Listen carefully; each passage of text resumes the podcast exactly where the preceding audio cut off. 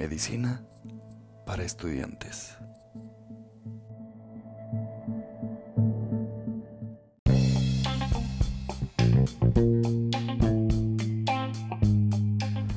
¿Qué tal doctores? Sean bienvenidos a un episodio de Medicina para Estudiantes. Una disculpa por haberme, eh, pues ahora sí que alejado mucho de estos medios. Pero bien, ya regresamos y regresamos con más. Esta vez con la intención de dar los, los temas de, de algunos de los cursos que dan para preparación para el examen nacional de especialidades médicas.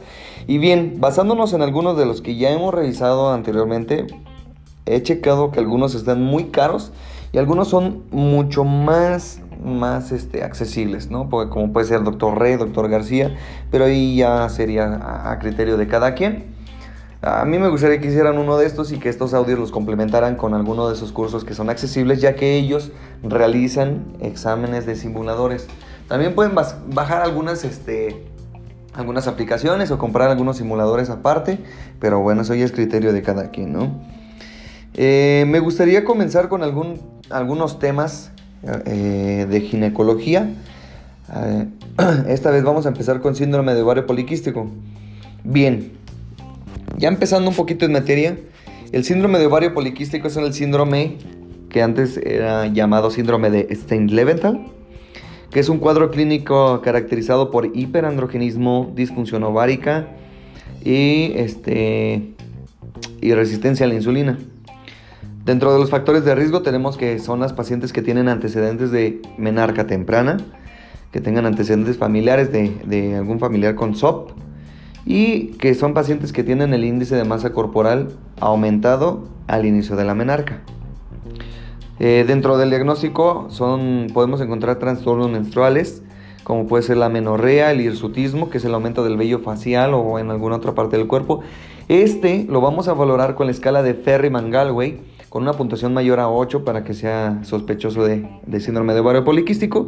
Y la primera causa o la principal causa por la que los pacientes acuden a consulta es por la presencia de acné. Bien, dentro de los criterios diagnósticos tenemos que las guías de práctica clínica nos mencionan dos.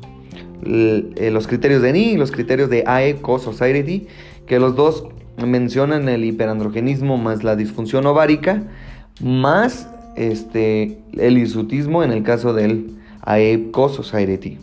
Bien, los pacientes que presentan hiperandrogenismo y que presentan ciclos irregulares, eh, estas con ausencia de otras causas, se puede realizar tolerancia a la glucosa. Ya sabemos que son pacientes obesas, por lo tanto, son pacientes que, pueden estar, eh, pues digamos, en riesgo de presentar diabetes. ¿no? Para ello tenemos pruebas diagnósticas pruebas diagnósticas que son básicas y pruebas por exclusión. Las básicas son, hay que medir los niveles de andrógeno en sangre, que casi el 60-80% de las pacientes son las que nos van a presentar en caso de sospecha de este síndrome. Podemos eh, valorarle la, eh, la hormona luteinizante y la folículo estimulante, que estén elevadas arriba de 2. Podemos realizar ultrasonido pélvico o endovaginal para que podamos visualizar la presencia de quistes. Y también podemos hacer relación eh, razón glucosa-insulina para que esta con un valor de 4.5 nos va a sugerir la resistencia a la insulina. Bien. Pero ¿cuáles son las pruebas diagnósticas por exclusión? Bien. Las pacientes que presentan 17 hidroxiprogesterona se las vamos a realizar solamente aquellas en quien se sospecha hiperplasia suprarrenal tardía. Las pruebas por exclusión son aquellas pruebas que podemos realizar, sí, pero que no son tan necesarias para hacer el diagnóstico de, de la enfermedad, por lo que esta es una de ellas. También prueba tiroidea y, prueba de prolactina sérica.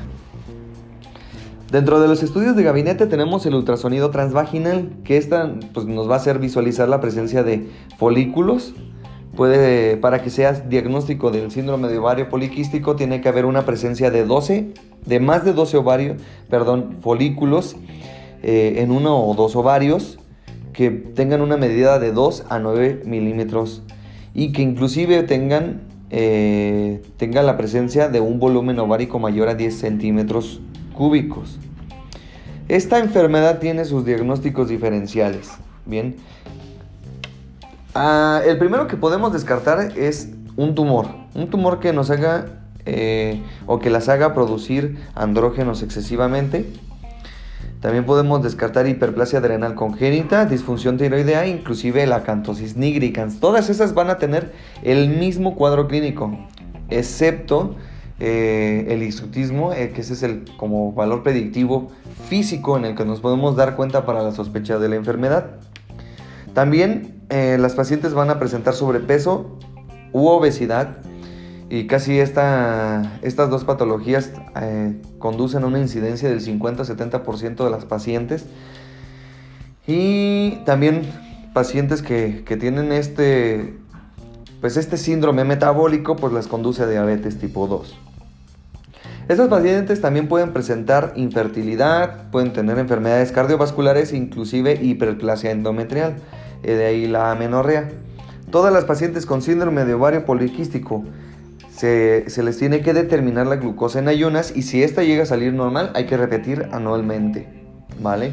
Las pacientes que tienen factores de riesgo para diabetes se les puede realizar una curva de tolerancia a la glucosa con 75 gramos, igual que se les hace a las pacientes embarazadas. Bien. Las pacientes con síndrome de ovario poliquístico eh, o, en quien se les sospecha la hiperplasia endometrial o como causa secundaria eh, cáncer endometrial, hay que medir el grosor del endometrio.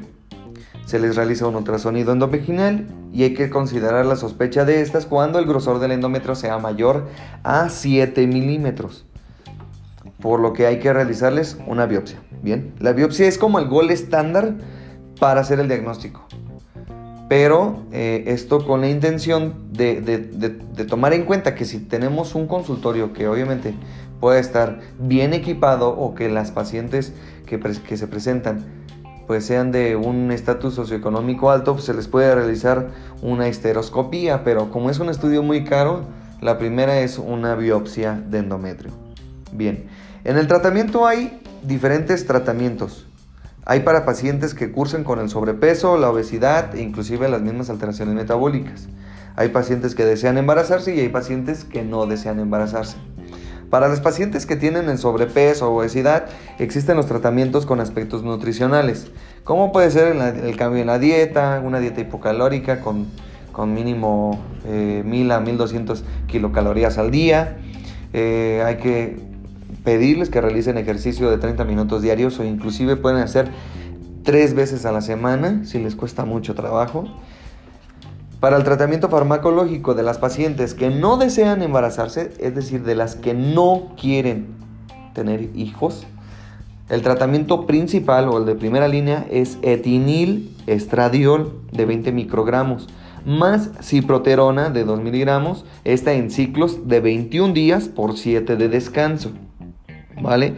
Con este tratamiento vamos a conseguir también disminuir el hirsutismo hasta en un 60 o 70% y mejorar el acné hasta en un 90%, ¿vale? Porque obviamente vamos a tratar de bajar los andrógenos a todo lo que se puede. Las pacientes que tienen más de 40 años, pero que presentan amenorreas eh, anormales, son pacientes que todavía no llegan a la menopausia, a estas se les puede dar tratamiento con acetato de medroxiprogesterona bien, a 10 miligramos durante 7 días a 10 días en la segunda fase del ciclo por 3 a 6 meses. Con esto vamos a conseguir regular sus ciclos menstruales y inclusive si llegase a existir trastornos en, la, en la menstruación. En las pacientes con hirsutismo hay que dar antiandrogénicos, ¿vale? Como puede ser eh, las guías de práctica clínica nos indica que puede dar espironolactona de 100 a 200 miligramos al día, más frutamide de 250 miligramos al día, más finasteride de 2.5 miligramos al día. A estas pacientes que presentan el isotismo también se les puede recomendar tratamientos cosméticos. Los dermatólogos no recomiendan tratamientos como pueden ser electrólisis o inclusive fotodermólisis porque pueden causarles lesiones en la piel, foliculitis, cicatrices, por lo que a ellas se les recomienda más como el uso de rastrillo, quitarse el excedente del, mismo vello facial. Bien. Eh, en las pacientes con deseo de embarazo, es decir, las que sí quieren tener hijitos, a estas pacientes se les va a dar el tratamiento de citrato de clomifeno. Hasta en un 60-85% de estas pacientes llegan a lograr el embarazo. Se les va a dar el tratamiento de 50 miligramos al día a partir del día 3 a 5 del ciclo y se les va a ir incrementando la dosis sin sobrepasar los 150 miligramos al día. Bien, hay principales factores pronósticos a quien se les tiene que dar el tratamiento. Esto ya va a ser a criterio médico, pero las principales son valorar la obesidad, valorar la edad y valorar la, este, la elevación de andrógenos en sangre.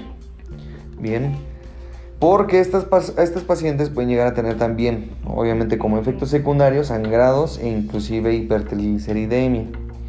Las pacientes que toman el clomifeno pueden tener aumento de la estimulación ovárica y las pacientes que consumen espironolactona pueden tener hipercalemia, es decir, un aumento del, calcio en la sangre. Y si uno de estos tratamientos eh, ahora sí que funciona, el tratamiento de segunda línea pues es la cirugía, la famosa ovarian drilling, que este es para pacientes que, que tienen este, pues ahora sí que una resistencia a los fármacos o que Suelen ser pacientes que tienen alergias a los mismos fármacos ya mencionados y también se les puede servir eh, para inducir la ovulación. Pero el riesgo máximo de este tratamiento es que puede haber adherencias. Bien compañeros, este ha sido síndrome de ovario poliquístico. No sé cómo les haya agradado este, pues esta grabación. Técnicamente mis, mis podcasts, si lo quieren llamar podcast, grabaciones, como sea, o clases, Ahora sí que doctores, estas, estas son para repasar, para quien ya le dio una leída y quiere escuchar simplemente datos eh, que mencionan las guías de práctica clínica y complementar su estudio, nada más. No son clases, no son eh, como tal eh, clases dirigidas, pueden ser para todo tipo de, de, estudiantes, para los que van a presentar el nacional, para quien no, para quien quiere complementar su estudio y nada más. Bien. Hasta aquí compañeros, espero que les haya gustado, dejen su like, dijeron por ahí, compartan. Y yo creo que el siguiente tema que vamos a ver son amenorreas. Amenorrea primaria y amenorreas secundarias. Bien compañeros, doctores, me despido de ustedes, espero que estén muy bien. Nos vemos en un próximo episodio. Chayito.